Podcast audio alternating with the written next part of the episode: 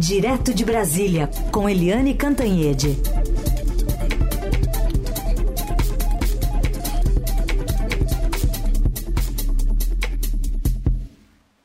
Bom dia. Oi, bom dia, Raíssen, Carolina Ercolim e dia. ouvintes. Tudo bem, Eliane? Tudo bem, saudade de você. É, agora estamos de volta. Eliane, e essa agenda toda acontecendo por aí em Brasília, agora com a chegada do, do secretário de Estado dos Estados Unidos para uma reunião com o presidente Lula que estava prevista, está prevista, aliás, para amanhã, mas o assunto era G20, né? Preparação para a reunião lá de dezembro. No final das contas, muita coisa aconteceu no meio do caminho. É, exatamente, né? Ah, é aquela história, né? O presidente Lula que é, sabe, super respeitado no mundo, que veio a, assumir aqui com, com, aquele discurso do é, o Brasil voltou, né, o Brasil recuperando suas alianças, suas pontes com o mundo democrático, etc. Aí vem o Lula e toda vez que ele põe o pé fora do Brasil, ele fala uma frase de efeito qualquer que ele acha lá, sei lá, é, é, uma frase até irresponsável, impensada, que destrói toda a política externa dele. O Lula é um bom produto de política externa. Ele é respeitado muito afora, ele tem esse vínculo com o social, com o combate à fome, é, com um olhar é, de acolhimento, de, sabe, de preocupação com a África. Tudo isso é a favor dele e a favor da política externa brasileira. Mas o Lula vai, fala uma besteira e, ao invés de ter uh, voltar para o Brasil com manchetes positivas, ele volta com manchetes negativas. É o caso agora da viagem dele ao Egito e à Etiópia, em que ele. Uh, olha, gente, é super correto é, criticar, né, e é legítimo criticar, necessário criticar o que Israel está fazendo em Gaza sabe? É um absurdo o Israel responder ao ataque terrorista do Hamas, trucidando a população civil em Gaza, mulheres, crianças, é, civis, aos montes, né, aos milhares.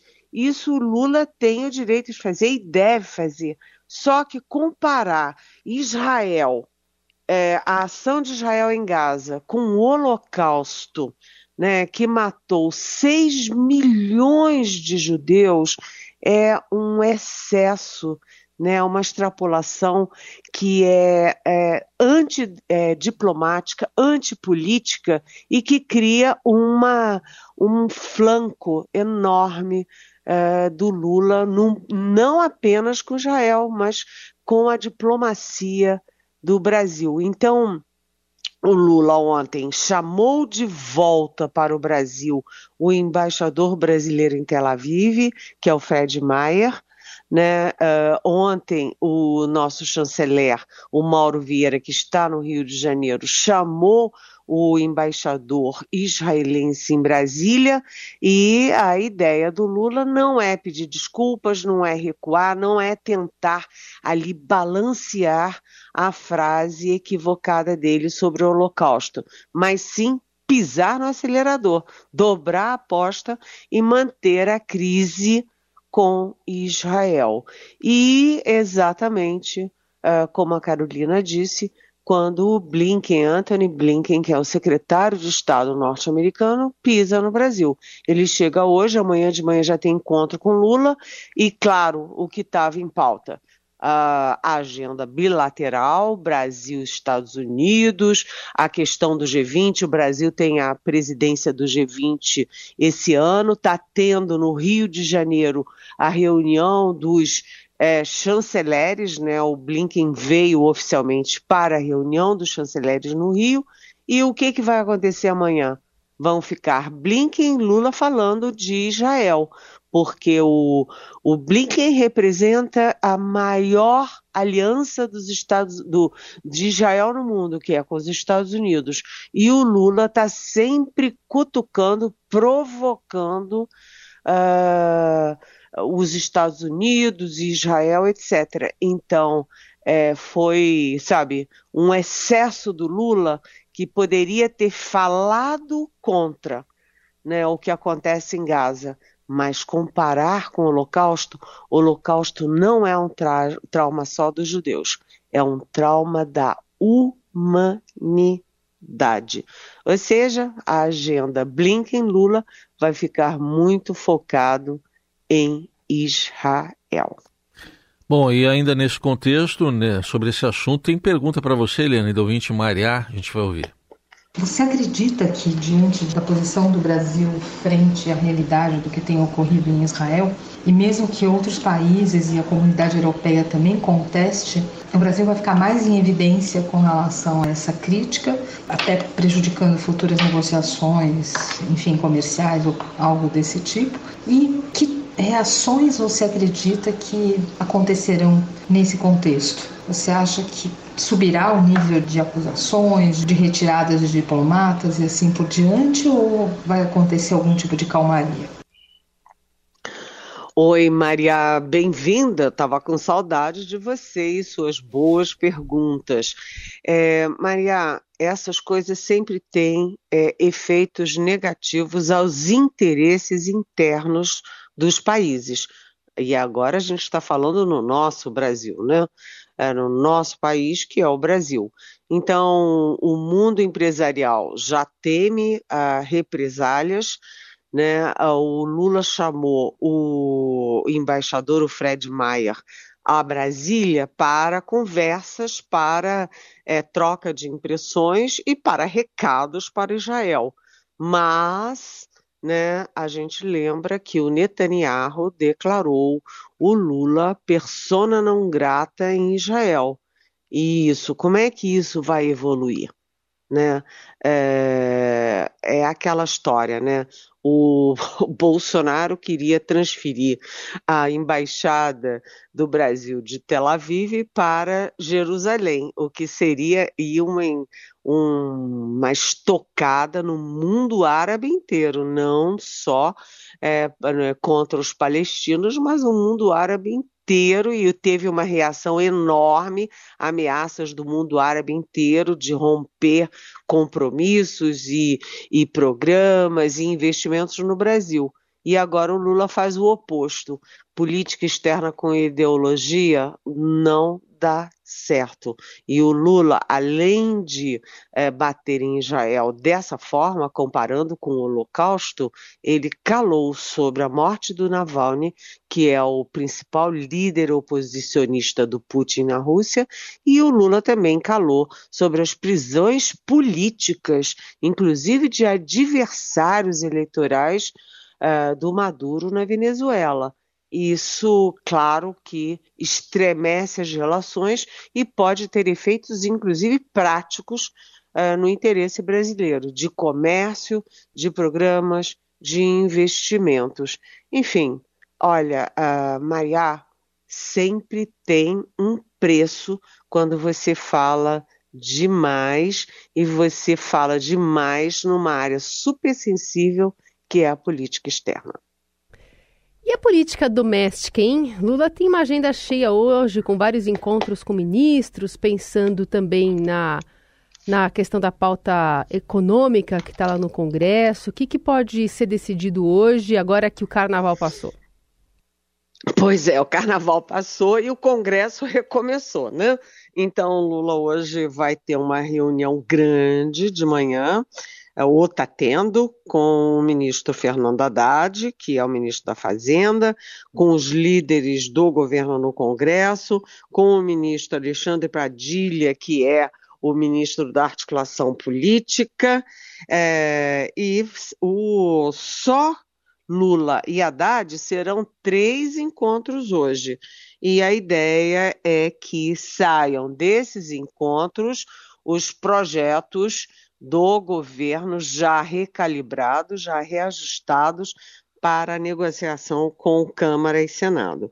Né, os três projetos mais importantes na pauta são a reoneração da folha de pagamentos, ou seja, para aqui aquelas empresas dos 17 setores que mais empregam voltem a pagar gradativamente impostos.